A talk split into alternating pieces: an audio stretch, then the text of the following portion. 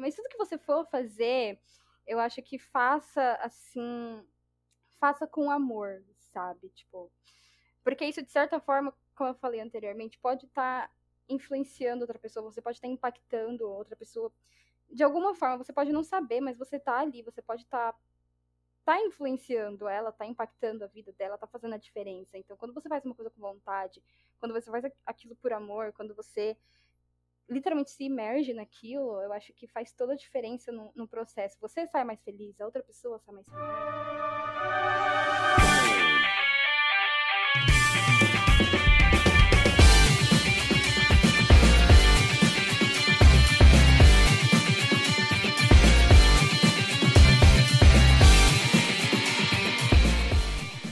E aí, pessoal do Reviravolta Podcast, muitas saudades de vocês. Já tem algumas semanas que a gente não, não lança episódios, mas é por um bom motivo. Primeiro, que era por, uma, por conta de um descanso que a gente estava tendo no final do ano, né, Gabriel? Sim, senhor. Necessário e merecido, né? Pois é, descansar um pouco. E também por conta de uma correria que a gente está tendo, que foi a, algo que a gente até comentou em uma das pautas anteriores, por conta do projeto do Reviravolta Coletivo. Então, basicamente é isso. Mas estamos de volta neste primeiro episódio de 2021. É, primeiramente, lógico, eu quero primeiro é, apresentar o pessoal que está aqui, sempre comigo, Gabriel, que é o Hello. meu braço direito. Como você Tudo bom, está, pessoal? Como é que vocês estão? Saudades, hein? Eu, eu gravei o segundo, o primeiro segundo do ano, então o pessoal me ouviu esses dias aí. Ah, é verdade, é verdade. E quero apresentar a grandiosíssima, verdadeiríssima Stephanie Castro. Como você está, Stephanie? Ai, tô muito bem. Faltou só absoluta no adjetivo, tá? Stephanie absoluta. É prazer, gente. absoluta. Bom, eu quero deixar aqueles disclaimers é, padrões aqui do Reviravolta. É, quem ainda não segue a gente nas redes sociais, tanto no Instagram quanto no Twitter, é o arroba RVVTPodcast.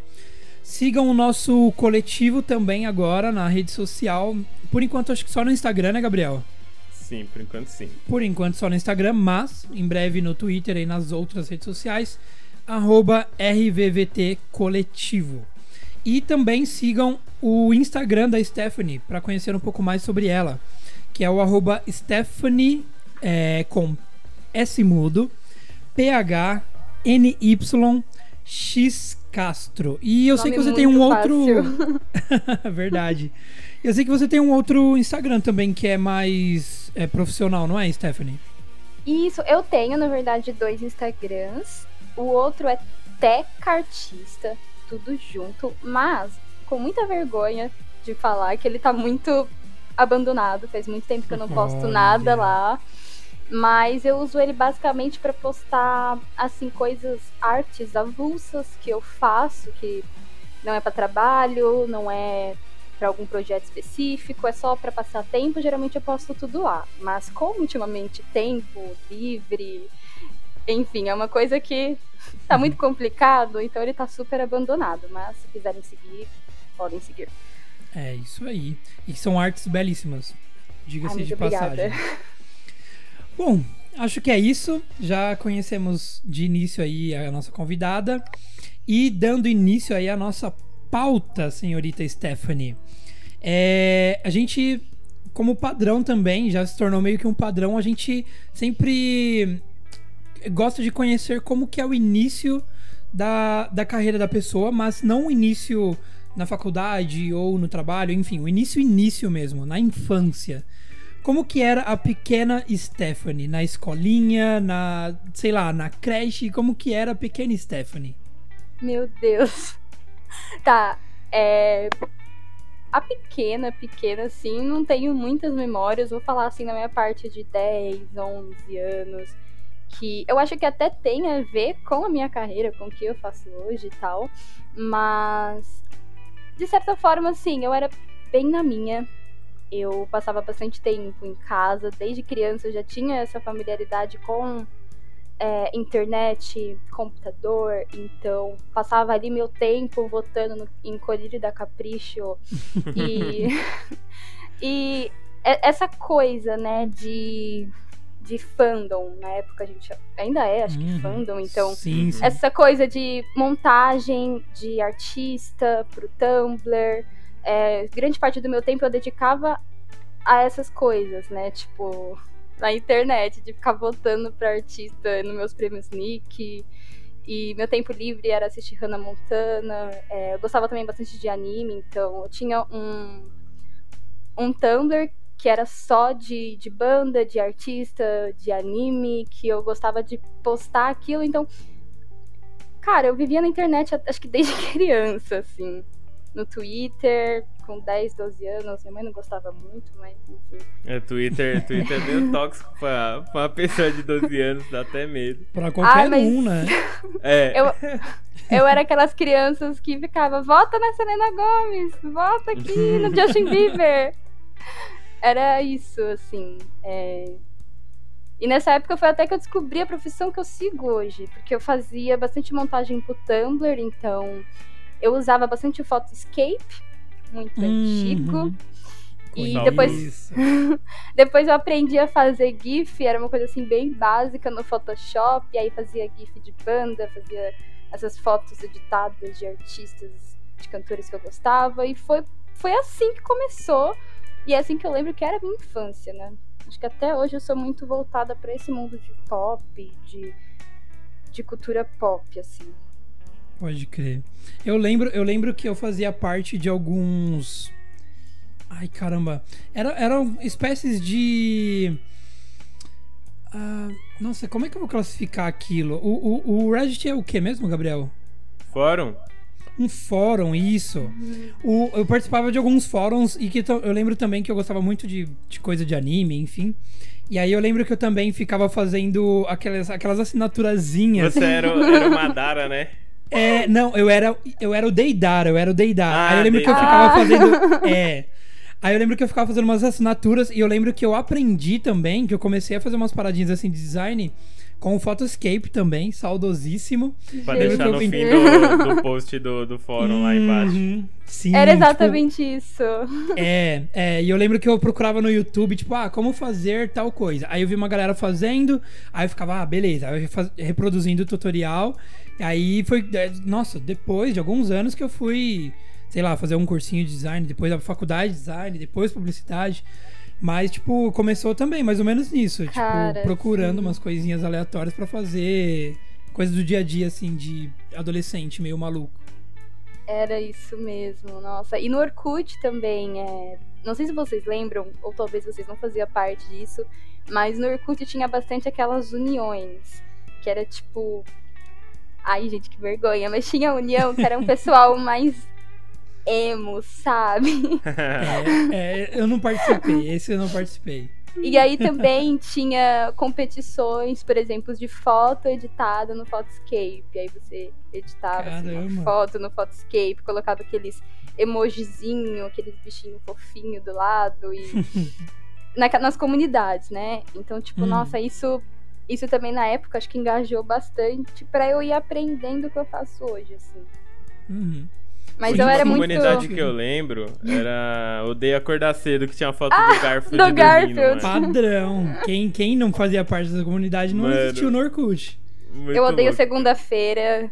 É. Nossa, mas ó, a única que eu lembro, é a única que eu lembro, de verdade, de todas. É, bom, então, já entrando um pouco do que você comentou, Esther, é, eu quero saber também quem foram ou quem são ainda, talvez, as, aqueles ídolos que te inspiram ou que te inspiravam, tanto em questão de vida, tanto em questão de carreira, enfim. Quem são aqueles, aquelas pessoas que. Pessoas, não somente pessoas, né? Mas é, podem ser, sei lá, é, ações ou comunidades, enfim, que te inspiram tanto na sua vida e tanto na sua carreira para você se tornar a Stephanie que hoje você é. Meu, Ai, vocês já devem estar até pensando na resposta, mas desde criança também, como eu disse, eu era muito Disney freak. Então, tempo que eu não tava na internet, eu tava assistindo Hannah Montana, tava assistindo As Feiticeiras de Waverly Place. Então, tipo, isso, isso também ajudava muito, porque eu era fã de Selena Gomez, eu era fã de Miley Cyrus. Então, gente, é sério, eu cresci ali assistindo os filmes da Disney e é, me interessando também por essa parte de animação, que eu não, não faço ainda, mas, tipo, me interessando por esse universo, sabe? Essa parte de audiovisual, essa parte artística. Então, eu acho que a, a, a companhia da Disney em si, inteira, eu sempre fui muito imersiva nisso. Então, tanto a empresa em si, quanto os artistas, as músicas, que eu acho que é uma coisa que o pessoal olha pra mim e fala, não acredito que você ainda ouve Hannah Montana no fone. E eu falo, sim, eu ainda ouço Hannah Montana no fone. Mas é uma coisa, assim, que fez parte da minha infância, tem um... um... As músicas têm um significado para mim, então continuo ouvindo até hoje. E é Muito isso. Bom. Eu acho que, tipo, as mensagens, as, as historinhas, as liçõezinhas de moral por trás dos filmes por mais que as pessoas falam, nossa, isso é muito besta, mas eu acho que eu sempre levei isso muito a sério, essa questão de, ai, não desista, se você pode, se você pode sonhar, você pode realizar, e, enfim, parece mensagem de autoajuda, mas eu acho que eu sempre levei isso muito a sério. Sim. É, é, é interessante esse ponto, porque realmente as pessoas que são, sei lá, mais velhas, elas acabam vendo isso só como um desenho para entre, entreter a criança ali, tipo, deixar ali sei lá, a criança sentada por horas assistindo uma parada que na, na imagem, na, na, visão deles é só um, um, um, entretenimento e ponto. Mas não, tipo, como você comentou, tem um viés por trás, tem toda uma história, tem todo um conceito para trazer uma, uma visão de mundo que a criança pode utilizar mais para frente. Uma construção Sim. de vida real, sim. É, e as pessoas esquecem também que os desenhos feitos para crianças foram criados por adultos. Então tem muita bagagem uhum. inserida aí no contexto, né? Exatamente, cara, exatamente. Eu acho que os filmes em si, tipo, por mais que pareçam bestas, as crianças elas se imergem nisso.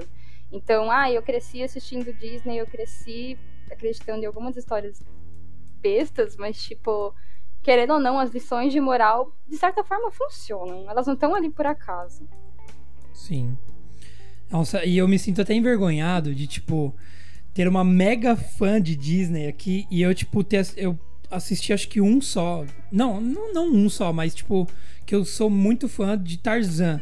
Mas, tipo, por exemplo, Rei Leão, por exemplo, eu nunca nem assisti. Ah, Rei Leão então, é tipo, foda. Eu, eu, eu sou é muito louco. aleatório pra isso, sabe? Eu, não que eu Fui não no ligue. no cinema com a Luísa, chorei assistindo Rei Leão, mano. Eu choro muito fácil Também choro demais.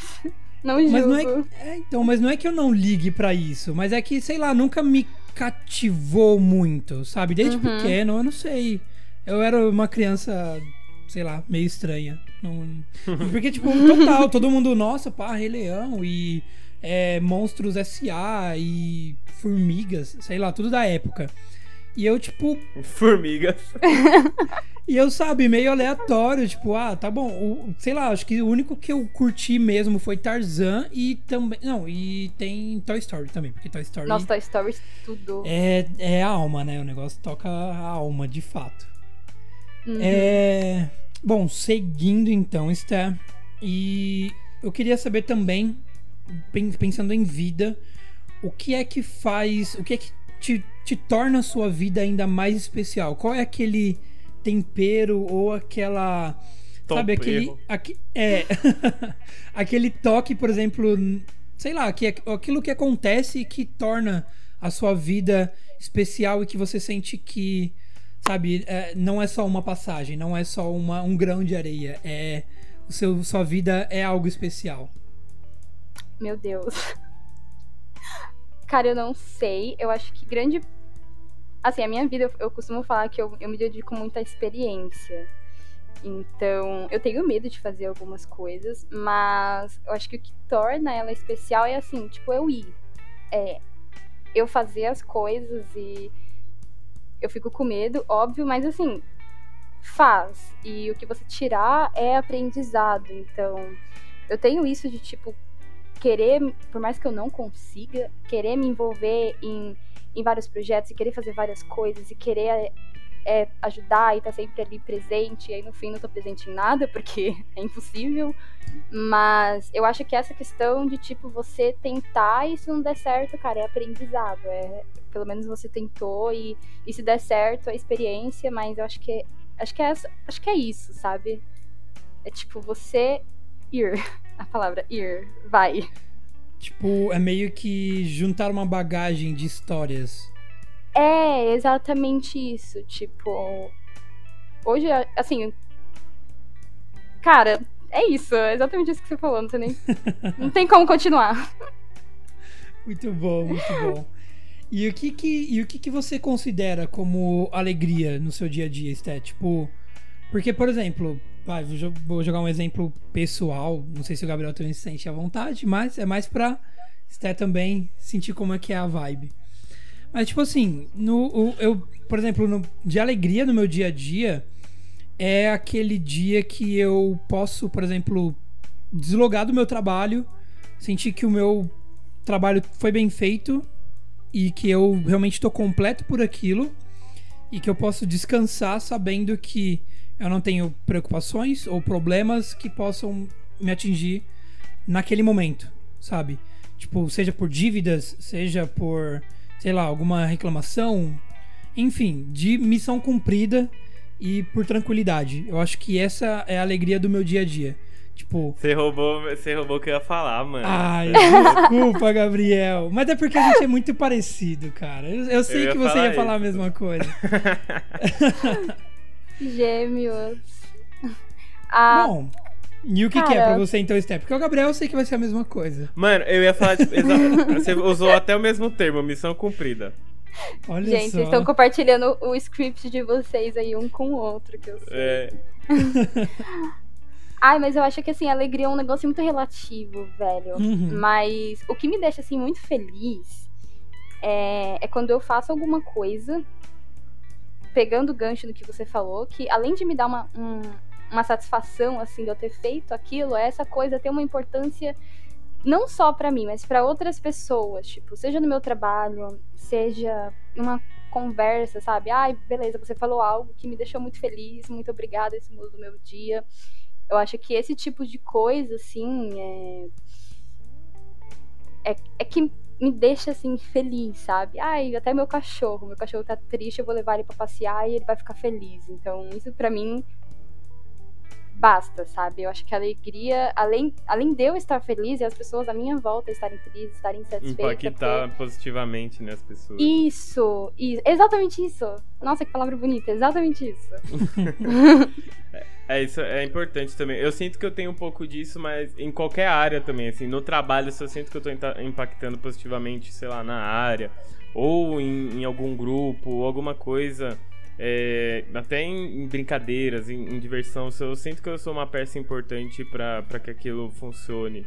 E eu Nossa, esteja sim. fazendo bem o meu papel, eu fico feliz também, sabe? Exatamente isso. Nossa, é tipo, independente de onde eu estar inserida, seja, sei lá, numa roda de amigos, seja no trabalho, seja em qualquer lugar, tipo, eu quero estar tá fazendo alguma coisa, eu quero me sentir útil. Então, a partir do momento Sim. que eu me sinto útil, para mim e pra outra pessoa, tipo, eu fico feliz, eu falo, beleza, encontrei, é esse, isso é o meu propósito, o que eu estou fazendo aqui. Sim. sim, sim, nossa, cara, eu acho que é o pior, pelo menos para mim, um dos piores sentimentos é de você estar tá num lugar e você se sentir completamente fora daquilo. Nossa, sim, tipo, real, real. Seja no trabalho, em, sei lá, em roda de amigos, na faculdade, enfim, qualquer lugar. Tipo, se eu me sinto um inútil, se eu me sinto muito fora, deslocado, sabe? Daquela realidade, cara, aquilo me corrói por dentro. De verdade. Nossa. Porque entra nisso que você falou, tipo, se você não, não se sente contribuindo para aquele meio, é tipo, é como se você não tivesse, sei lá, não tivesse meio que emanando alegria ou emanando algo positivo para aquilo. E se você. É, eu acho que já entra até numa questão meio que, entre aspas, de karma. Porque se você consegue contribuir positivamente para aqueles que estão ao seu redor, seja para o seu cachorro, seja para um colega de trabalho, enfim, eu acho que aquilo tende a, a retornar positivamente para você também. Nossa, sim, eu acredito demais nisso. Até não, eu, eu uso a palavra karma, mas eu não sei se é a palavra certa, mas eu acredito demais nisso também que tudo que a gente faz volta pra gente de alguma forma, o universo retribui, então é isso. Exatamente é, isso. E até pra, pra galera da, da cultura pop ou pro, pros ocultistas, aí deve, deve conhecer a Lester Crowley e a Lady Telemann. Que a Lady Telemann fala sobre a verdadeira vontade. E eles dizem que quando você está fazendo sua verdadeira vontade, você está vivendo é, sua existência por completo. Então, quando a gente se sente contribuindo com as pessoas, a gente não se torna, a gente não é mais só uma pessoa. A gente é parte desse todo, né? Então, uhum. quando a gente se integra às outras pessoas e começa a contribuir, eu acho que a gente se sente mais completo também, né? Muito Nossa, bom. Dá, dá pra gente deixar isso até como. como. Manifesto do coletivo, porque eu achei lindo. Frase do dia. Eu, eu, vou te, eu te empresto depois, Ale. É o livro da lei, tem tudo isso aí. É, Pode deixar. O amor é a lei. Gente, você já deve ter visto, você já viu. Né? É, sim, sim, eu já vi o conceito, mas eu não. É, mas o livro traria uhum. informações muito vou importantes. Vou anotar aqui, já Anote. pra ler no trem, no caminho do trabalho no metrô. É, o local melhor para se ler, porque o tempo passa mais rápido. Exatamente. Esté, entrando agora na sua vida profissional. Eu, a gente Deus. não deu nenhum spoiler até o momento, então seguimos, seguimos intactos. É, então conta pra gente, Esté, a gente, não, nessa questão você já deu um pequeno spoiler, mas conta pra gente como que foi a escolha da sua carreira. Como que foi, por exemplo, é, chegar no vestibular e, sei lá, escolher por publicidade e não por, sei lá, direito. Como que, como que foi a construção para você chegar nesse ponto da sua vida de que você de fato escolheria a carreira que você, que você quer seguir atualmente? Gente, foi um caos. não foi fácil. É... Igual eu falei, eu, eu tinha isso desde de pequena, de gostar de de ficar no computador e tal. Então, além de, das artes, eu não contei, além das artes, eu também gostava muito, muito de jogar The Sims. Passava horas e horas jogando. Então, a minha parte preferida era fazer as casinhas. Tem a jogadora de The Sims aqui atrás de mim agora. Oi, tudo bom? então, por esse motivo, eu falava, cara, eu gosto muito de fazer as casas no The Sims, então eu vou ser arquiteta. E eu segui querendo ser arquiteta e nesse meio do caminho, eu acho que lá pros é, 15 anos por aí, já pulei uma boa parte da minha história. É, eu fiz esse outro Instagram de artes que a gente começou a falar no começo do podcast. E eu postava, assim, algumas fotos mais manipuladas e tudo mais, coisas que vinham na minha cabeça e eu fazia, né? Eu não tinha, assim, é, nunca fiz curso, nunca, não, não, sabe, era uma coisa que eu fazia, né? Que eu gostava de fazer, mas ao mesmo tempo, paralelamente ali, eu, eu tava fazendo cursinho pré-vestibular pra fazer arquitetura, porque era. Eu cresci com isso na cabeça de que eu ia fazer arquitetura. E é uma coisa que, assim, não mudou, né? Mudou no segundo tempo, assim, que eu comecei a sonhar e, e fazer teste vocacional e visitar a faculdade, né? É, eu, eu, estudava em ETEC, não sei se todas as escolas têm, mas tipo, lá na ETEC eles levavam a gente para visitar universidades, para fazer um dia de aula. E aí eu fiz um dia de aula de arquitetura e eu odiei. Sério? Sério? Caramba! E aí eu fiquei, cara, será que é isso mesmo? E tipo, eu já tava no último ano. E aí eu comecei a fazer teste vocacional, comecei a ver outras áreas. E meu pai sempre me achou muito comunicativa e falava: você tem que fazer jornalismo, porque você. Ele falava que eu era muito fofoqueira, né? Que eu sabia tudo dos artistas. ele, nossa, você sabe tudo dos artistas, você tem que fazer jornalismo, que não sei o quê. Mas eu não me via. É, eu, eu entendi o que ele queria dizer, mas eu não me via fazendo jornalismo também. E eu não conhecia a faculdade de publicidade, eu não sabia o que, que era. E aí eu ia fazer design gráfico, tava entre design gráfico e arquitetura. E aí descobri a publicidade, assim, em teste vocacional, porque fazia muito. E fiz. E não me arrependo da escolha, mas assim, sonhei com isso, eu não dormia. Eu juro, gente, eu sonhava fazendo o Enem, eu sonhei que eu, eu tive um sonho que, eu, eu sonhei que eu tinha assinalado arquitetura no, naquele negocinho do Sisu. Hum. E aí eu acordei, tipo, super desesperada. Eu não, tipo, no sonho eu acordava, mas eu ainda tava dormindo. Mas eu acordava no sonho, super Inception. desesperada. É, meu Deus. Falando, não, eu escolhi a faculdade errada, eu quero fazer publicidade. Nossa. E enfim, é isso. Foi, foi assim, eu não, não, não tinha decidido, decidi com 17 anos, prestes a entrar na faculdade, depois de fazer o Enem, mas não me arrependo. Muito bom. Mas, cara, isso, isso me acendeu um alerta muito grande por conta de ela ter citado sobre os games. Porque, tipo, pensa, ela faria uma escolha. Isso, lógico, eu não tô falando que é errado, mas sim como uma construção de conceito através de um game. Porque, tipo, a gente não conseguiria imaginar isso há, sei lá, 10, 15 anos atrás. É, verdade. Não, porque, tipo, pensa. É, então, porque seria uma construção de conceito que provavelmente deve acontecer com muitas pessoas. Uma construção de carreira vinda por um game, porque, tipo, ela se interessou por arquitetura através de um game que tem esse viés de você montar uma casa e, sei lá, decorar e tudo mais. Então, tipo, isso é muito interessante. Uhum. Porque abre, abrem-se portas de ideias gigantescas através de um game que para muitas, muitas pessoas acabam sendo taxados como simples, que só aí entra a questão também do, dos desenhos animados, que Nossa. são vistos como simplórios e sem base, sei lá, que não é para ser levado a sério. Mas não, tipo, é algo que construi, construiria sua carreira, sabe? Sim, real. Legal, eu costumo cara. muito pensar. É... Eu cortei alguém. Não, relaxa. Não. Ah, tá. eu costumo muito pensar nisso de, tipo, você olhar as coisas com outros olhos. Tipo, hoje, principalmente as ascensão dos games, é, a gente vê a pessoa ganhando muito dinheiro com isso, mas antigamente as pessoas falavam, nossa, você fica o dia inteiro jogando videogame, você não faz nada da vida.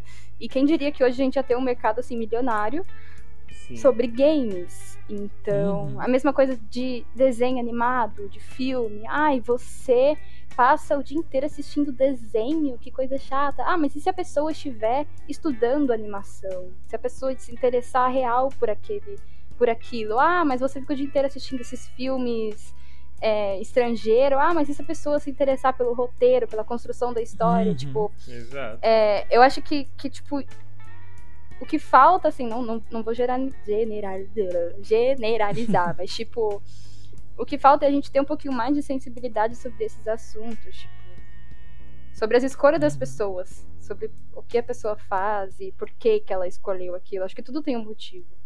Sim, com certeza. É, eu acho que certeza. a gente tem, tem que deixar de lado um pouquinho o olhar de julgamento, né? Porque cada pessoa é um universo a gente não entende nem o nosso, então vai ser muito mais difícil entender o do outro, né? Porque o, o mundo ele é muito vasto, tem, tem muito estímulo que a gente pode ter e pessoas escolhem estímulos diferentes, às vezes para chegar na mesma conclusão também, né? Às vezes a Stephanie é, jogando The Sims e o Alex assistindo Irmãos à Obra podem ir procurar o, o uhum. curso de arquitetura, né? Então são só Sim. caminhos diferentes. Nossa, exatamente. Com certeza. E, e, fora que, tipo, também entra a questão, por exemplo, do tradicionalismo, né?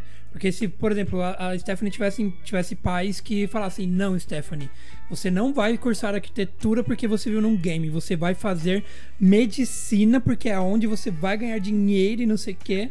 Porque, tipo, cara, o tradicionalismo ele serve pra, pra gente usar de base no que a gente precisa para o progresso do hoje. E não pra gente manter como padrão do hoje. Porque se a gente mantém o tradicionalismo como padrão do hoje, a gente não evolui. A gente Exato. ainda estaria no mesmo nível de séculos e séculos atrás. Ah, então, tipo, esse é o ponto da gente entender que se os games estão ganhando ascensão como esportes de fato, como são, ou talvez como construtores de ideias, é porque realmente eles têm essa importância. E não só como um entretenimento que era, sei lá, há 30, 40 anos atrás, de um fliperama que a galera ia só para se divertir. Então, tipo, existe a evolução para isso, e não o tradicionalismo para se manter como um status quo e se manter ali pro resto da vida. Então, tipo, isso é muito importante. De fato, essa discussão. E, e um recadinho: se as pessoas acham que o tradicionalismo é a mais alta patente da verdade, eu convido vocês a pesquisarem sobre campanha contra a eletricidade. E aí hum, vocês vão vi. ver que existem diversos cartazes falando como a eletricidade faria mal para a sociedade. E a gente sabe hoje que se acabar a energia em casa a gente morre. Então, pois é. É isso. Pois é, pois é. Bom, É, é, é, duro, é duro isso, né, cara? Uma discussão Ai, muito, é... muito complexa. Assunto pra, pra outro podcast, senão. e o engraçado é que em todos os podcasts a gente acaba levantando a essa discussão pra outros podcasts. É. Caramba, e a gente sempre amarra os convidados para uma segunda chamada. Então, Stephanie, já gente, se convidada para uma segunda chamada, viu? Anotado. A gente pode fazer um Vingadores, o crossover de todos os convidados falando sobre cada tema. Aqueles que acabou ficando para um segundo, né? É. Verdade. Muito bom, cara. E, bom, Stephanie, aí você teve toda essa trajetória aí para a escolha de arquitetura e aí de última hora você foi para a publicidade. E o que, que acabou sendo como influência agora que você se formou como uma publicitária? É o que, que se tornou como influência para sua formação? O que, que te tornou uma verdadeira publicitária durante esses quatro longos anos que você passou nessa formação? Eu, eu nem acredito que você falou isso, aí pareceu real. Tipo, nossa, eu sou formada, tá muito recente ainda. é, ainda mais que o pessoal olha e fala, nossa, você tem 21 anos. Eu, nesse emprego que eu tô agora, o pessoal olhou, tipo, nossa, mas você tem 21 anos. Como assim? Porque o pessoal já é tipo um pouco mais velho, fala, ah, é isso. É isso, gente, mas. É, em relação. Mano, acho que eu fiz tanta coisa, acho que foram, já foi tipo. Já foi tanta treta com faculdade que eu nem acreditava que eu ia me formar, começo de tudo. Mas já que eu tô formada, é, eu segui uma, um, um, caminho hoje que é pouco abordado na faculdade de publicidade em si, que é a parte de criação. Então, vocês sabem que a gente tem poucas aulas, principalmente práticas, que é sobre a parte de criação. Mas a parte legal é que a gente tem essa, essa bagagem da parte publicitária para a parte de design gráfico, porque eu acho que até onde eu sei, se você faz uma faculdade só de design gráfico, você não tem toda essa esse viés de cons... talvez tenha, não sei. Tem Quem muita design... briga, tem muita briga, viu, Sté? Porque eu lembro que quando eu fazia design gráfico, o pessoal meio que taxava os publicitários que faziam criação é, como que se eles quisessem roubar a, a área deles, sabe? Porque a criação realmente fica meio que secundária para os publicitários, mas uhum. fazemos, né? É, só que aí o pessoal do, do, design acaba realmente tendo essa rixa com a gente por conta disso. É, é, meio, é meio complicado isso daí. Eu acho então... que eu tenho então. ressalva sobre ser secundário também, acho que não é não. É, então, eu, não... Eu, não, eu também não acho secundário. É, eu, não sei, eu não sei explicar, mas assim, é, eu, eu, tenho alguns amigos, né, que são também, atuam como design gráfico, mas eles fizeram design gráfico ou não fizeram faculdade, que também é uma opção. É, mas, tipo, algumas coisas que a gente aprende em publicidade sobre campanha, sobre o conceito, sobre, sobre essa parte mais de, de sensibilidade, enfim talvez a gente não aprenderia em design gráfico. Então a gente ter essa, uhum. essa bagagem de juntar as duas coisas para formar uma só. Eu não sei se estou me expressando muito bem, mas eu acho que tipo isso tudo foi assim o, que eu tiro da faculdade, assim, o, que mais o que mais eu levo comigo. Tipo, óbvio, eu não segui a parte de mídia, não segui a parte de planejamento, de atendimento, mas é sempre bom você ter tudo isso numa caixinha dentro de você.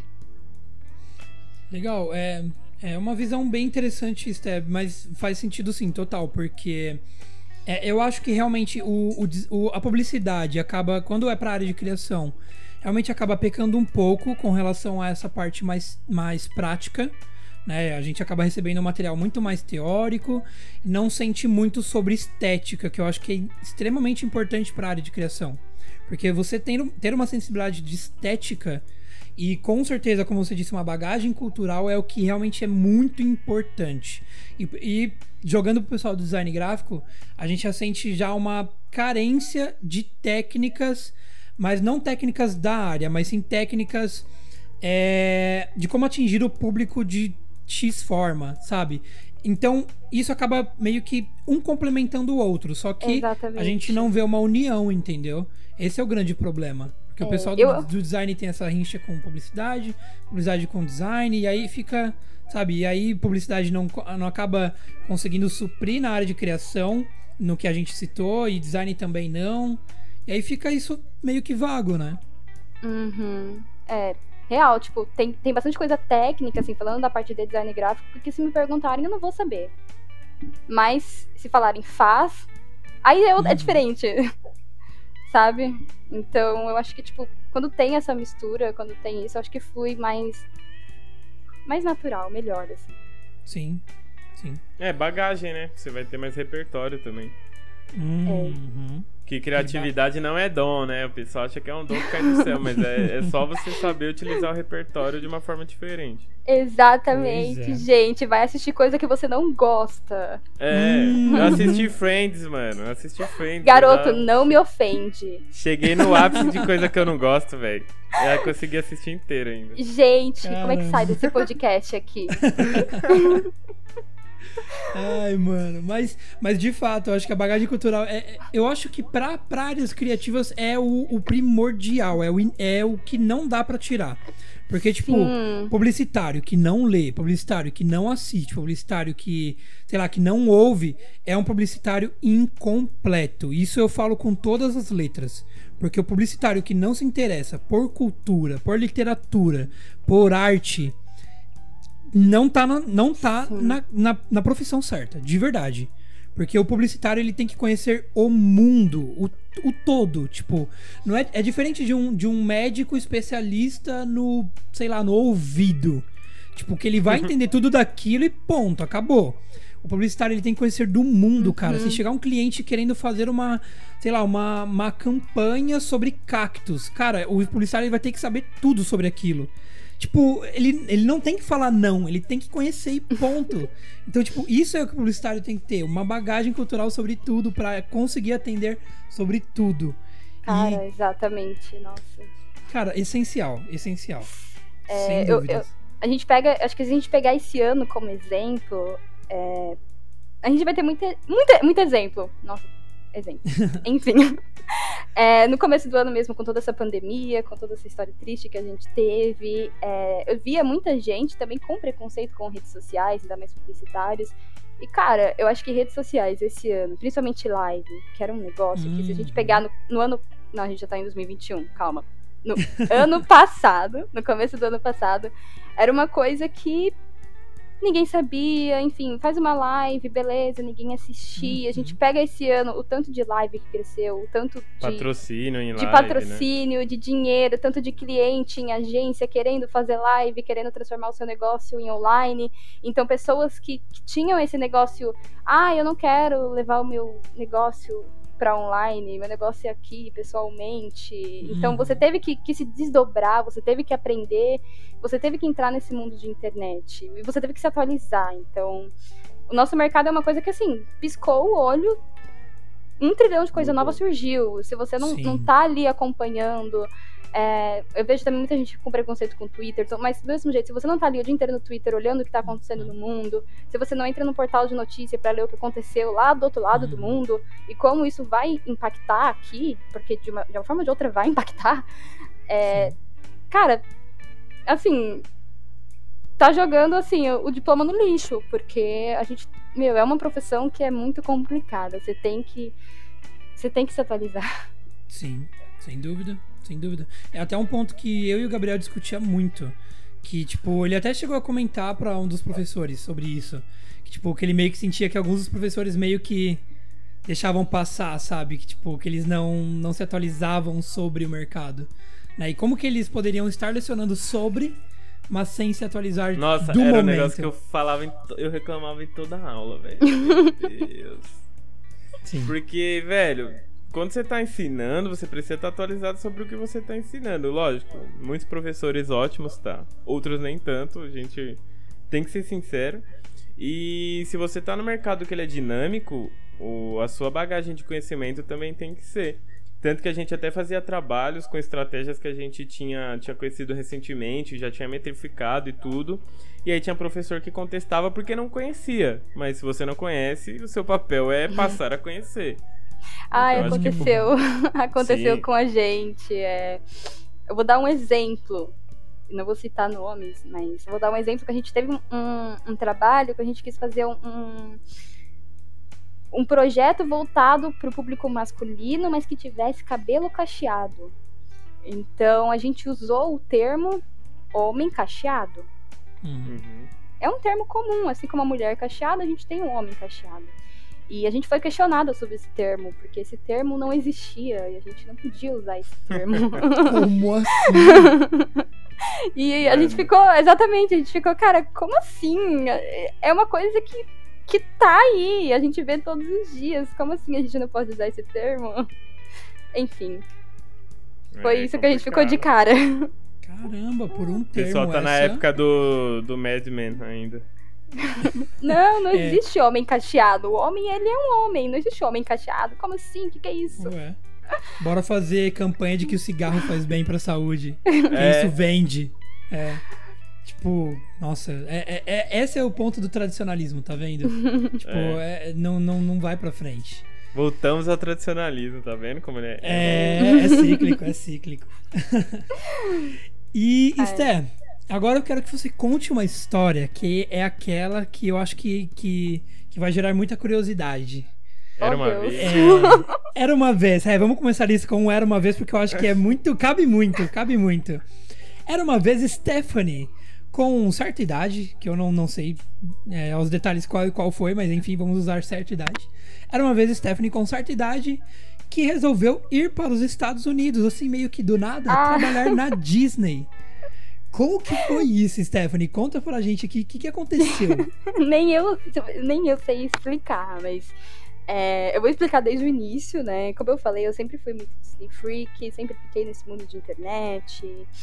E tem um, um youtuber, qual, vou citar o youtuber, o nome dele se chama Igor Saringer, Saringer, não sei falar que ele faz bastante vídeo sobre Disney, sobre isso, e aí ele postou um vídeo lá falando que ia trabalhar na Disney e tudo mais, e eu fiquei, cara, como isso é possível? né? E vou apresentar também o programa para quem tiver curioso, é um programa que se chama Disney College Program. Então, ele acontece todos os anos, menos esse ano, 2021. Não, talvez 2021 aconteça, mas 2020 não aconteceu.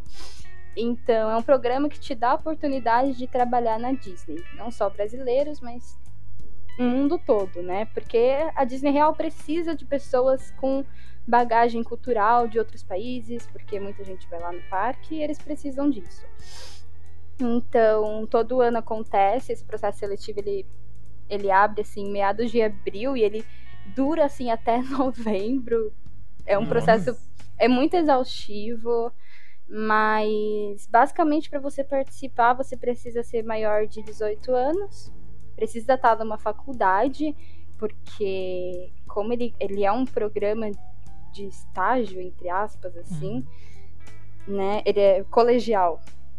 Você precisa estar estudando e e é isso, aí você se inscreve e seja o que Deus quiser, né? E aí eu me inscrevi. A parte mais difícil é a inscrição, porque o site sai fora do ar.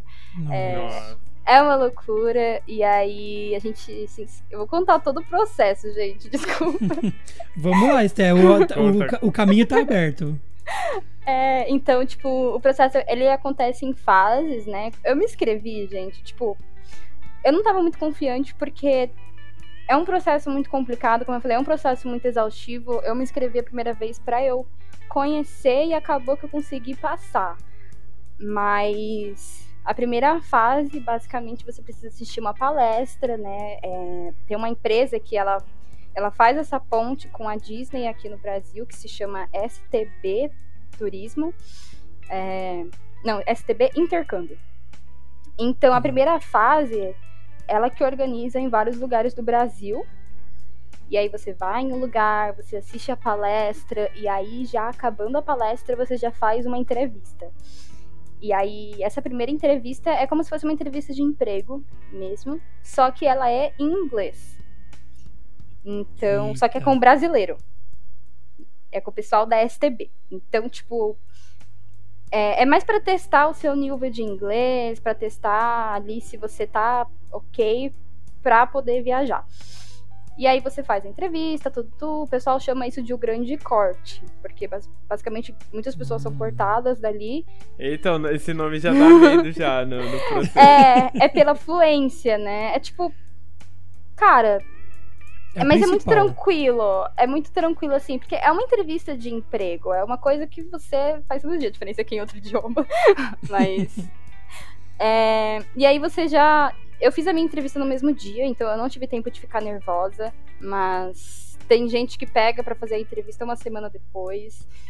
Então, fica ali a ansiedade. Sim. E aí você passou nessa, nessa, segunda, nessa primeira fase, que acontece em abril, é tipo, lá para julho, mais ou menos, eles te dão a resposta e marca a segunda fase. E aí, nessa época, eu fiquei até mais ansiosa, porque foi um ano que teve a greve dos caminhoneiros. Não sei se vocês lembram. Sim, sim. Uhum.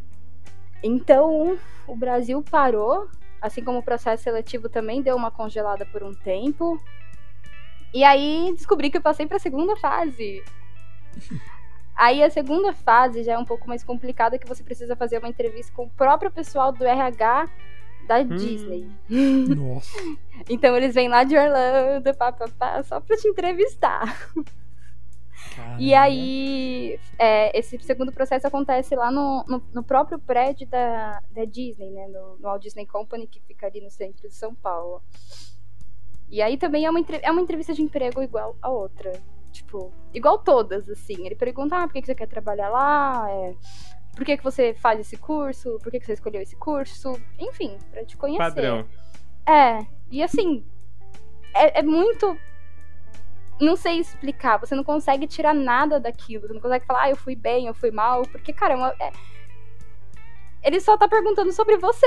Então, Sim. assim, aí a minha entrevista também foi, foi bem tranquila, a segunda fase. é, contando de relatos de outras pessoas que falaram que ah, o entrevistador foi muito sério, ah, o entrevistador foi super seco. O meu tava tocando a música da Pequena Sereia na sala, então foi tipo muito de boas.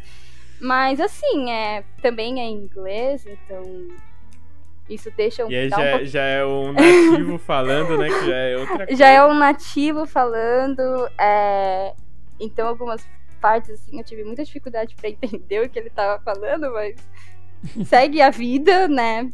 Mas aí o resultado sai depois de uns dois meses, né? Novamente, eles precisam fazer a entrevista com todo mundo.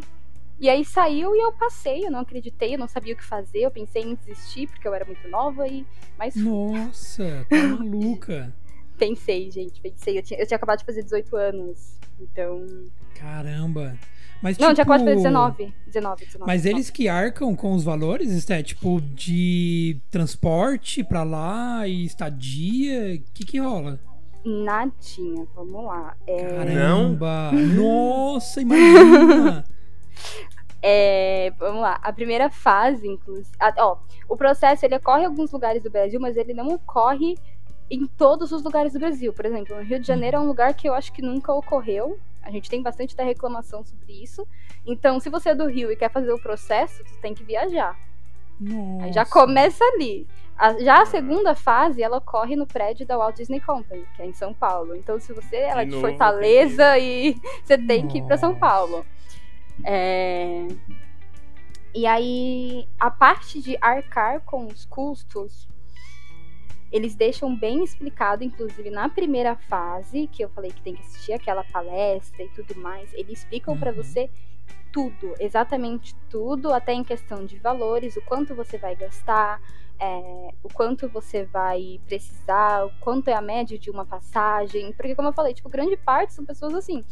Eu tinha 18 anos, eu não entendia muito sobre educação financeira, não entendia nada. Então, eles na Uhum. palestra são muito didáticos, até porque os pais não podem assistir a, a- a palestra e tudo mais. Tem gente que já é, tipo, independente financeiramente, mas eu não Uhum. era.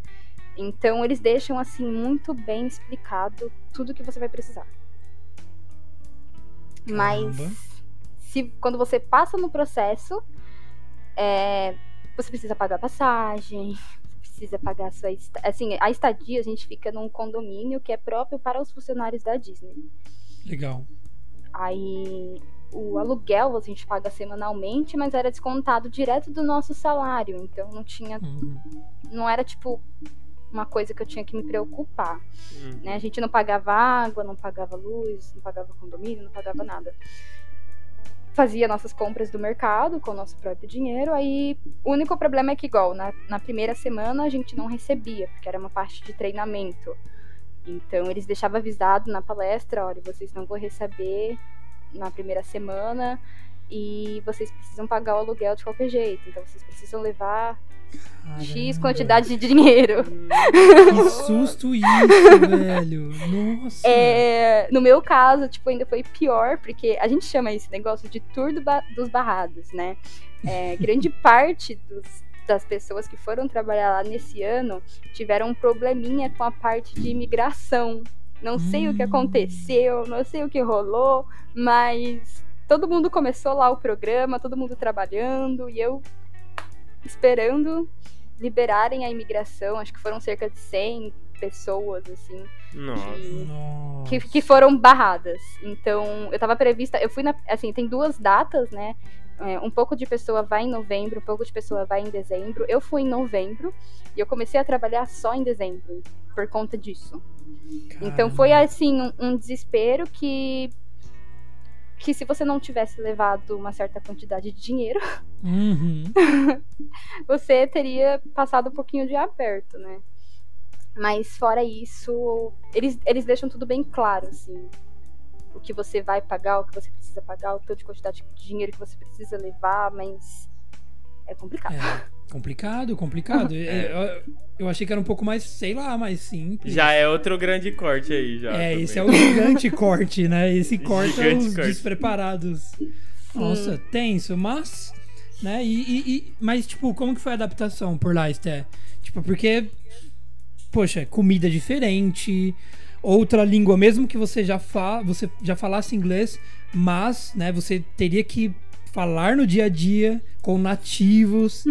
é, dinheiro, que é totalmente diferente, porque, tipo, Nossa. se você for comprar uma coisa, o Quanto valor é. Quanto tempo você ficou lá? Eu fiquei. Meu Deus. Tá, eu fui Foi? em novembro e eu voltei em fevereiro. Uns três meses. É, três, uns três meses. meses por aí. Mas. É que assim, eu acho que tudo que a gente faz lá é muito intenso e você não tem como fugir, velho. É um idioma que uhum. você tem que falar, senão.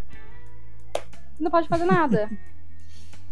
É, e aí a gente tem um treinamento na primeira semana, então a questão do dinheiro que o Gabriel falou, a gente tem um treinamento sobre moedas, a gente uhum. tem um uhum. treinamento sobre dinheiro, sobre caixa, o que é permitido assim fazer nos Estados Unidos, o que não é permitido, tudo isso. Então a gente tem esse treinamento durante toda essa primeira semana que a gente não recebe, então a gente fica um pouquinho mais tranquilo. Uhum. Mas mesmo assim é, é uma comunicação um pouco complicada. Sim, imagino, imagino. Porque, tipo, você não tá indo para turistar. Porque, tipo, se você tá indo para turistar, qualquer coisa que você fizer, sabe, é meio que no, no, no dane-se, sabe? Tipo, vai dar um BO aqui, mas. Pro Brasil, né? é, eu vou voltar, tipo, dane-se. Agora, não, você não, você tinha que. Você tinha responsabilidades. Você ia viver lá por um tempo. Acho que esse que é o, o, o diferencial maior, né? É, a adaptação é mais complicada. Caraca, imagino. Sim. E eu trabalhava no caixa, né, do, do parque. Então, todo dia ali eu dava o troco tremendo, porque medo de, de errar a contagem. Real. Era, era assim, era um desafio muito grande. Mas o inglês volta afiado também, né? É. É, assim, é, eu morei com, com quatro americanas. Quando eu me mudei, já tinham elas morando na casa, então foi muito complicada a adaptação, né? Porque elas já eram elas ali juntas. Uhum. Então alguém acabou de chegar, quem é essa pessoa? Ninguém sabe, né? Mas fora isso, o que ajudava, tinha bastante brasileiro. E brasileiro a gente sabe que a gente fala mal aqui do Brasil, do brasileiro, mas meu, brasileiro é tudo. Porque o que a gente tem aqui, essa questão de união, da gente querer ajudar, da gente ver outro brasileiro do outro lado do mundo e, e ajudar ele mesmo assim é, é incrível. Então, a gente tinha bastante brasileiro, mas, em contrapartida, a gente tinha gente do mundo todo. Então, nem sempre era só inglês. Era espanhol, eu não falo espanhol, então às vezes vinha alguém falando espanhol. Era o portunhol. É, era japonês, é. era coreano, Nossa. era russo. Então, tinha pessoas também que iam no parque e não falavam inglês, mas também não falavam português. E aí a gente tentava fazer uma mímica ali pra, pra tentar entender o que a pessoa tava falando. Mas... Eu lembro, eu lembro de um history que a, que a Steph postou na época dela juntando algumas moedas para comprar uma pizza. Eu achei aquilo, tipo, sensacional. Eu achei aquilo sensacional, de verdade. Foi, eu e, eu e minhas amigas. Essas meninas já eram, igual eu falei, eu me mudei pra uma casa com americanas, mas no meio do programa eu me mudei para morar com as minhas amigas brasileiras. Então, a gente passava todos esses perrengues juntas, né? É, a gente não tinha muito tempo para cozinhar, a gente não tinha muito tempo para fazer nada, então era muito também difícil para contar moeda, é, porque as moedas lá são, são bem parecidas as notas, e... né? Tudo verde, porque aqui tem as é. cores. Então, tipo, meio que você vai, sei lá, azul, rosa, laranja. Uhum. Aí lá é tudo, tipo, verde. Só tem os presidentes é. lá e é. você fica meio que nem sabe quem é também. Você fica, tipo, sei lá quem é esse maluco aqui. É, real. Era, era, era, é uma coisa assim que eu falo, meu, é, eu não sei como, mas eu fiz. Eu voltei, estou viva. Quase não voltei, quase fiquei presa lá no aeroporto. Nossa! Aí, Caramba! O que aconteceu? É, cara, foi, foi por questão de, de excesso de bagagem, né? Como sempre. Olha só. só que aí eu fui pagar o excesso de bagagem e eu já tava morando lá há um tempo, então eu não tinha mais dinheiro reais. Eu tinha hum. dólares. E aí eu tava lá em Orlando, mas a mulher falou que não aceitava dólar, ela só pagava Ué? em real. Eu também não entendi. Mas, Ué? tipo, é uma alfândega brasileira casa... lá? Era uma companhia brasileira, não vou citar o nome, mas ah, era uma companhia brasileira. Tá explicado. É, mas de qualquer forma. e aí lá fui eu correndo, correndo, correndo. No é, câmbio. Sacar dinheiro, saquei o dinheiro do valor. E aí, quando eu fui pagar, a mulher falou: Ah, mas eu esqueci de falar que a gente também não aceita dinheiro, só pode ser cartão. Ai. É, é, parece tá que faz para complicar. É, meu Deus! E aí, e aí eu tentei Nossa. passar um cartão de débito só que não tava passando, porque o débito só tinha dólar, eu não tinha convertido, eu não tava conseguindo converter. É, ah, aí esqueci de mencionar que eu bloqueei um, um dos meus cartões de débito lá, porque lá a gente não precisa de senha, né, pra, pra fazer as compras. A gente só passa o cartão hum. e, e, já era. Então, teve um estabelecimento que pediu senha e acabou bloqueando, acho que por conta de, de não estar no lugar que eu costumo estar. Então, eu tava sem cartão, nossa. E não aceitava dinheiro. E, nossa, eu comecei a chorar, gente, na frente da moça. eu chorei demais. Eu acho que ela. Eu, eu fiquei, cara, se ela não me deixar passar, ela vai me deixar passar por dó. e aí, no fim, eu achei um cartão de crédito na minha carteira, assim, no fundo. E passou. Caramba. Mas eu achei que ia ficar lá. Nossa, que problema. Ia, ia virar residente fixa lá já. Pronto. Aí, assim. o Trump já batendo na minha portinha. Bota o muro pra Legal. trás dessa menina. Ela não passa do muro e já era. Nossa, Meu visto faltando 10 dias pra expirar. Meu Deus do céu, Esther. Nossa. Eu me... Foi, Nossa, eu, eu fico super tenso nessas situações, de verdade. Gente. odeio passar por situações assim. Eu lembro, eu acho que assim, é, é bobagem, não é nem metade do que a Esté passou. Mas eu lembro que eu tava na faculdade, numa palestra. Ninguém da síntese tinha ido naquele dia. E eu tinha esquecido de sacar dinheiro para a passagem da volta para casa. E aí, o que, que eu fiz? Eu, o, o, o mercado que tinha a caixa eletrônica estava fechado, eu não conseguia sacar. Eu. e eu sem dinheiro, e tipo eu lembro que, sei lá, não, não lembro por que, que meu cartão não, não passava, sei lá. Aí eu lembro que eu peguei o meu VR, eu fui na moça da cantina e falei, moça, você passa, sei lá, 10, 15, 20 reais, o quanto você quiser passar nesse VR aí. Mas me dá 5 reais pra eu voltar pra casa. aí, nossa, e eu. Não, e eu suando, porque eu começo a ficar nervoso, seja por fome, por cansaço, enfim, qualquer coisa, eu começo a suar frio. E eu suando, assim, de pingar. E eu, moço, pelo amor de Deus, eu só quero voltar para casa. Eu passo o quanto você quiser nesse VR aí. O quanto tiver nesse VR, mas me dá 5 reais que eu preciso ir embora. aí ela, não, moço, pelo amor de Deus, tô, leva até um lanche. Eu falei, não, moço, deixa o lanche aí, eu só quero 5 reais. Aí ela foi, ainda passou 10. ela falou, não, eu vou passar 10 porque tem uma taxa. Eu falei, moço, passa o que você quiser. Aí passou lá, eu peguei os 5 reais e fui embora. Mas, cara, eu odeio passar por situações assim. Nossa, Imagina sim. no outro país, tipo, tô, tô- nossa, meu Deus do céu. Ia pedir lá pra passar o VR lá, pra pedir cinco. Moça, eu tenho meu, meu cartão Vale Transporte, aqui eu pago meia, por É. favor. Nossa, que situação, meu Mas Deus. Foi. Aí ela deu a opção, inclusive, de deixar a bagagem lá. Eu falei, não, moça, você tá doida? Tá maluca? É. Ai, Deixa a meu Deus. bagagem. Nossa, que situação, cara. Bom, vamos voltar pro assunto. A gente fugiu total, total do, do assunto aqui. Ai, meu Deus. E, Sté, o que que você trouxe, assim, de bagagem, de boas experiências de lá? E, logicamente, o que você trouxe de experiências que não foram tão boas ali no dia a dia do que você teve lá nos, nos Estados Unidos nessa, nessa experiência lá na Disney. Tipo, isso eu digo em questão profissional. O que, que você conseguiu absorver para o que você é hoje como profissional, seja na questão boa, seja na questão ruim também do que você teve por lá. Meu, é, eu não posso falar alguma coisa do treinamento, mas. Ai, não sei se você pode falar, mas. Tipo, de certa forma, é, a Disney em si, ela se preocupa muito com o, o que eles chamam de guest, né? Com a pessoa. É, então, essa, é- essa coisa de tipo que eles passam no filme, de, de conto de fadas, o que eles passam em, em você querer fazer o bem, aquilo que a gente estava comentando até anteriormente, de você querer querer fazer o bem, de você focar na- no que importa ali, que para eles é o cliente, é a pessoa que está visitando o parque, eu, eu achei incrível. Né? Então, todo treinamento que a gente recebe é focado em a gente fazer é, a experiência da pessoa que tá ali no parque ser a melhor possível, até porque é um ingresso Uhum. caro. A gente sabe que, é, que muita gente. Eu tinha, gente, o sonho de, de ir pra Disney, não vou negar. Então a gente sabe que aquilo, ainda mais para as crianças, é muito real. Uhum.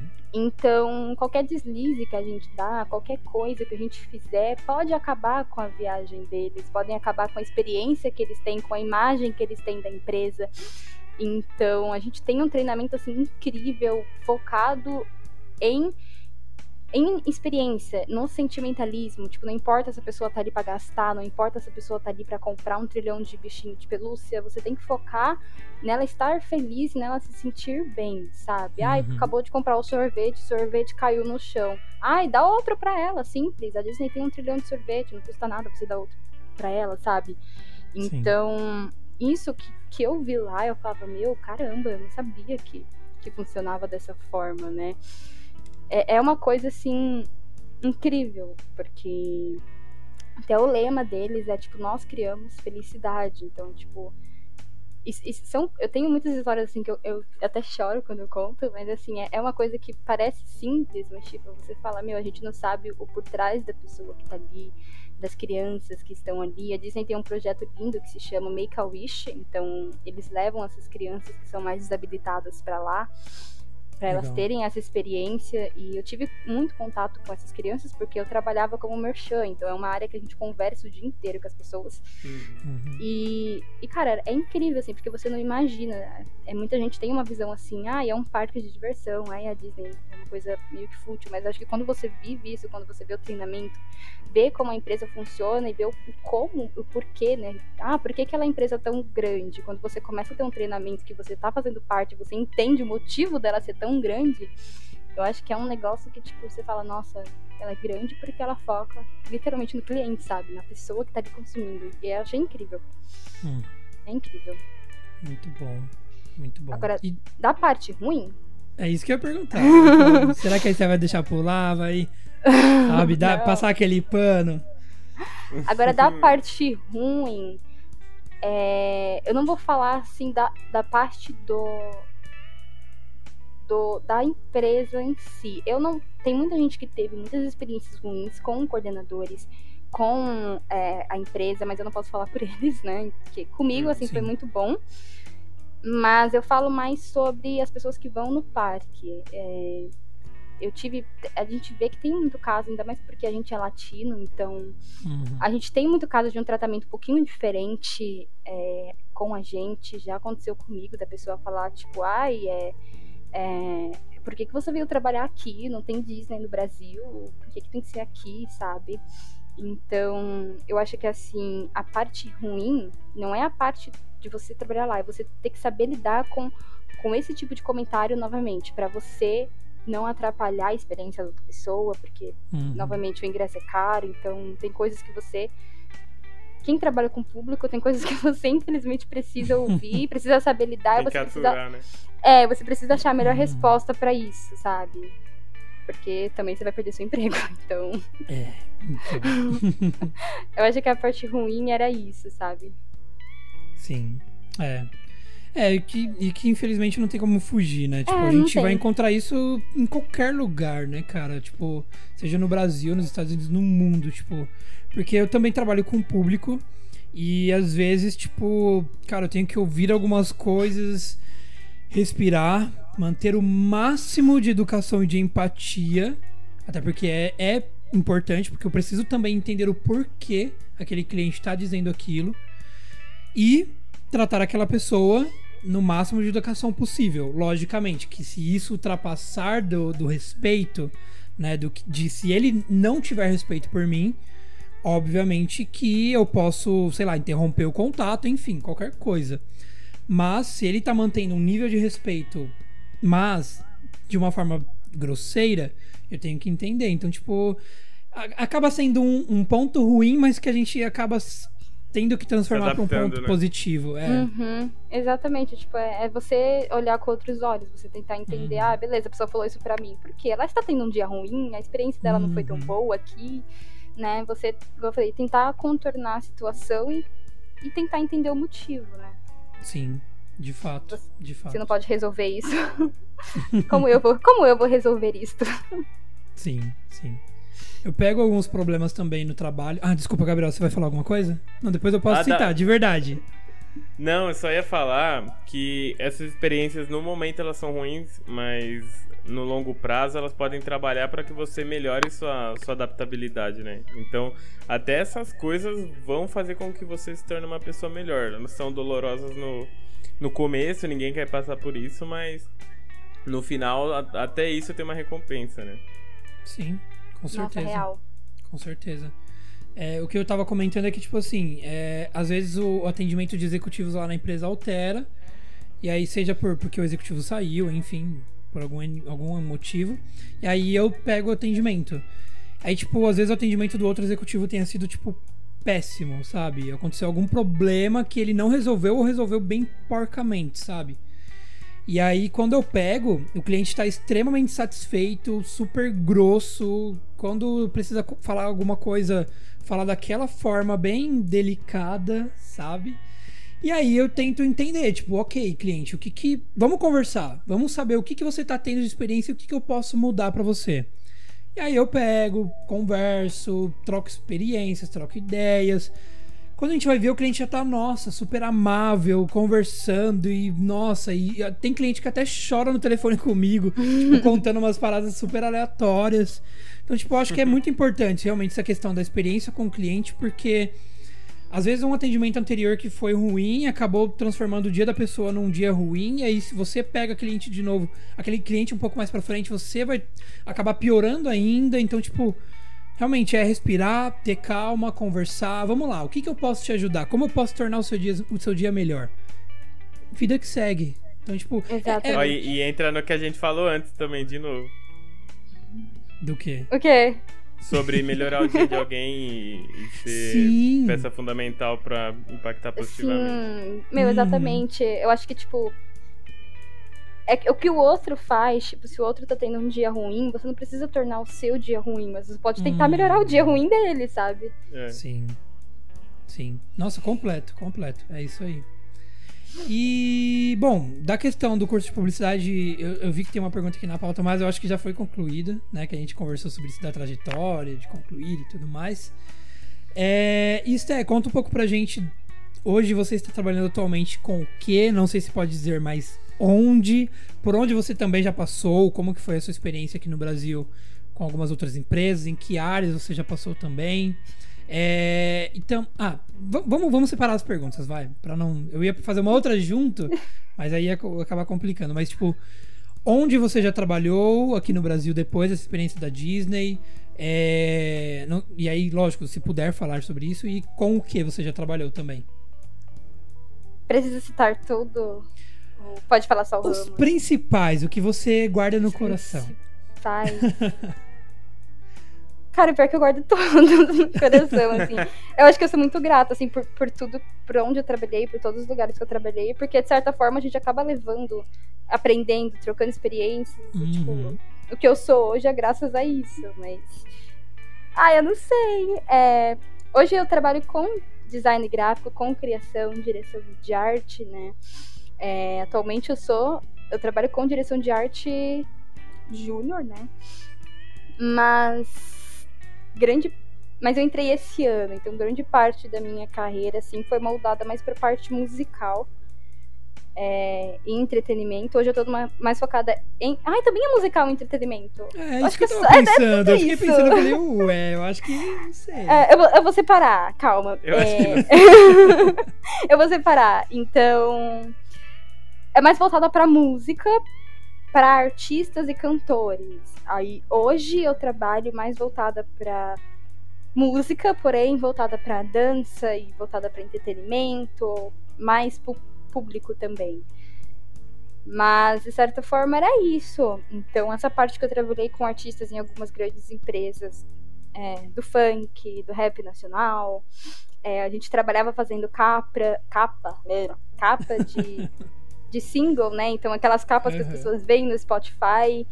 É, ah, dirigindo alguns clipes. Dirigindo alguns clipes não, mas tipo, por exemplo, a tipografia fazia só a parte gráfica. Então a tipografia uhum. que ia no clipe, é, posts para rede social. Ai, acho que mais essa parte assim. Eu era mais focada em capa de single, então tinha Aquelas pessoal. thumbs de YouTube também, né?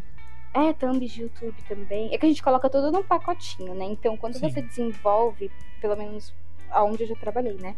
Quando você pega, assim, um trabalho, aí você desenvolve a capa de single, e aí ela aprovada, você começa a desenvolver, né, os desdobramentos. Então, é, a tipografia que vai ali no clipe, aí a gente mandava para uma. Era sempre um trabalho em conjunto, então a gente uhum. mandava para uma outra pessoa animar essa tipografia, e aí mandava para a pessoa que estava editando o clipe. É, é, sempre, é sempre processos, né? A gente nunca faz nada sozinho nesse, nesse ramo. Mas, de certa forma, era isso. Tipo, eu ficava com a parte inicial, que era desenvolver ali a, a identidade visual, o conceito. E aí, a uhum. partir daí, ia para as filhinhas, né? E você fazia também a, a, parte de Media Kit do pessoal também, que era produzido por lá, não era, Esté? Eu lembro que você, que você postava algumas coisas assim. É isso, tipo, é, tem essa parte também. Acho que tudo que, que por exemplo, um, um artista vai precisar para a carreira dele. Então, ah, eu preciso de um de um media kit para mandar para uma marca. Ah, eu preciso de um, um, post com as agendas do show que eu vou fazer. Ah, eu preciso de uma capa de single, sabe? Tipo, uhum. é, essas coisas que os necessários dele, né? O que ele precisa ali, a gente vai dando um auxílio. Legal. Bacana, é isso aí. E Bom, acho que é. Ela já, ela já respondeu também a pergunta que eu ia fazer também. Então já, já. matou. Meu já Deus, matou. eu falo demais. Não, Esté, ó, como eu disse pra você, o caminho tá aberto, o espaço é seu, Esté. A gente quer ouvir você. É isso. A gente já tá caminhando quase pro final do, do, do episódio. Então, Esté, eu quero saber agora sobre você. Quais são as suas metas para a Stephanie? Como você é, o que você deseja para, sei lá, curto, médio, longo prazo para sua carreira, para sua vida. É, e já emendando, né? Que eu acho que já faz parte de uma dessa outra pergunta. Como você se vê, né, nesse futuro? O que, que você deseja para si? Seja profissional, seja pessoal. É, que nem o, o, Acho que foi o de Santo que comentou isso, que ele queria ter uma casinha na, no, no interior, assim. Foi é, de Santo, não sim. foi? É. pra tocar, né? É, e tal. Ele, ah, ele queria ter uma casa super grande para ter vários instrumentos e não sei o quê. Então, tipo, como você se vê, Esté? Seja profissional, seja pra vida pessoal. Quem é a Esté daqui, sei lá, 20, 30 anos? Nossa.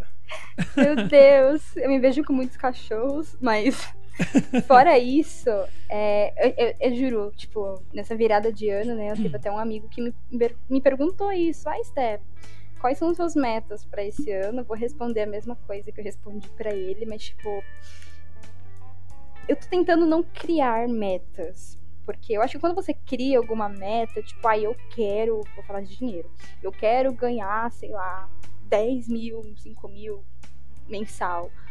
Ah, eu quero ter uma casa. Ah, eu quero cortar meu cabelo. Eu quero perder 10 quilos, sabe? Tipo, acho que quando você cria essas metas, se você não consegue, você acaba ficando muito pior. Uhum. Então, é, é bom criar metas, é bom você ter objetivo, você ter uma motivação, mas, tipo, ter uma coisa saudável, assim. Então, eu não tenho nenhuma meta até agora. Eu tenho, assim, um, alguns objetivos, algumas coisas que eu quero aprender, igual eu comentei. É, quando a gente trabalhava em agência, era tudo processos, então eu fazia a parte estática, eu mandava para uma pessoa animar, e outra pessoa fazia tal coisa. Então, nesse ano eu quero aprender um pouquinho sobre outros processos, além do meu. Uhum.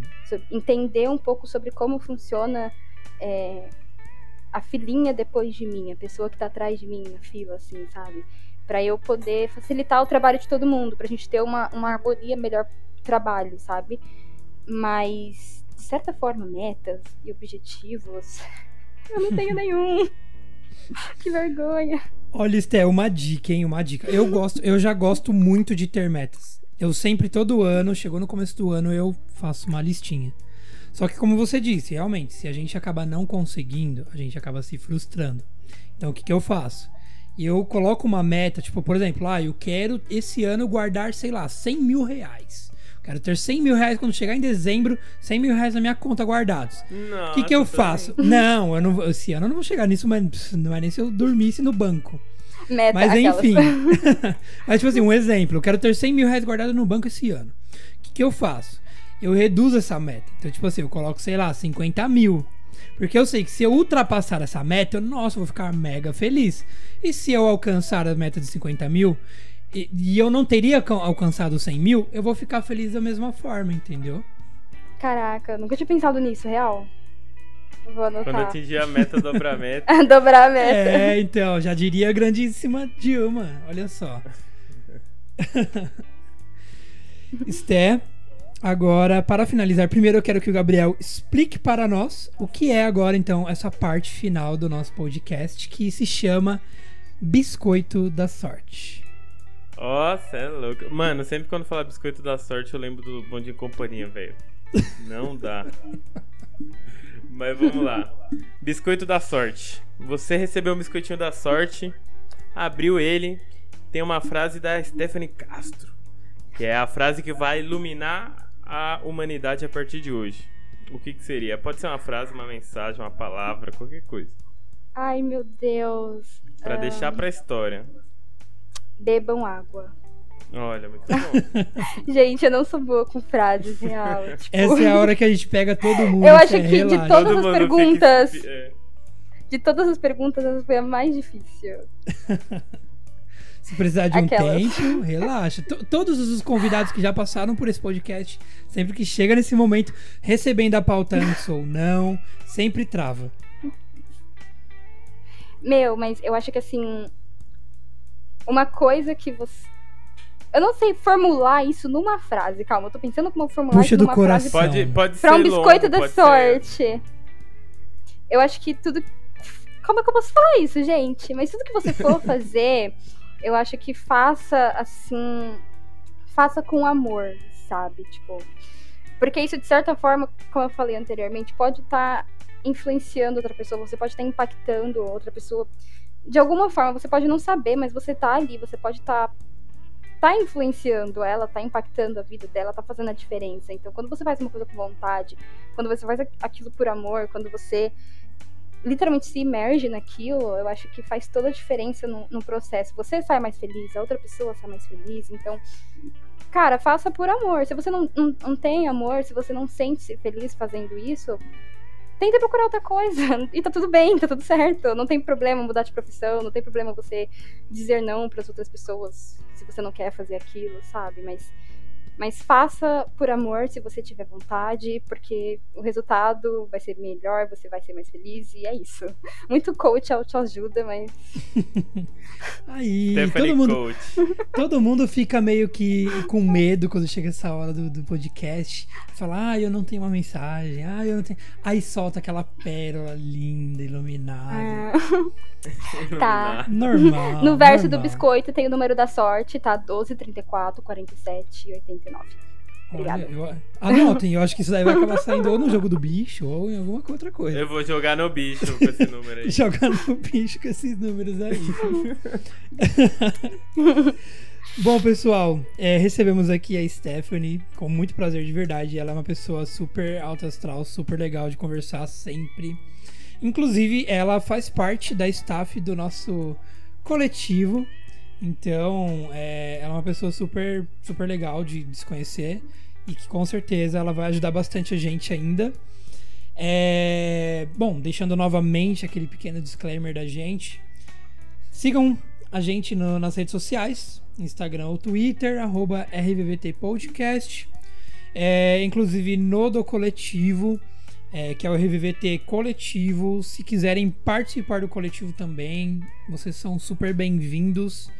A gente, acho que a intenção do coletivo é essa mesmo, da gente unir pessoas, unir ideias, para que a gente possa cada vez mais tornar esse projeto ainda maior e conseguir atingir ainda mais pessoas que precisam da gente. Então, qualquer coisa, manda uma DM lá pra gente. A gente tá super aberto aí para receber ideias, pessoas e corações. E é isso. Olha! Muito é... legal. Bom, pessoal, é isso. Um grande abraço e valeu. Um ótimo 2021 para vocês. Valeu. Tchau, gente. Bye, bye.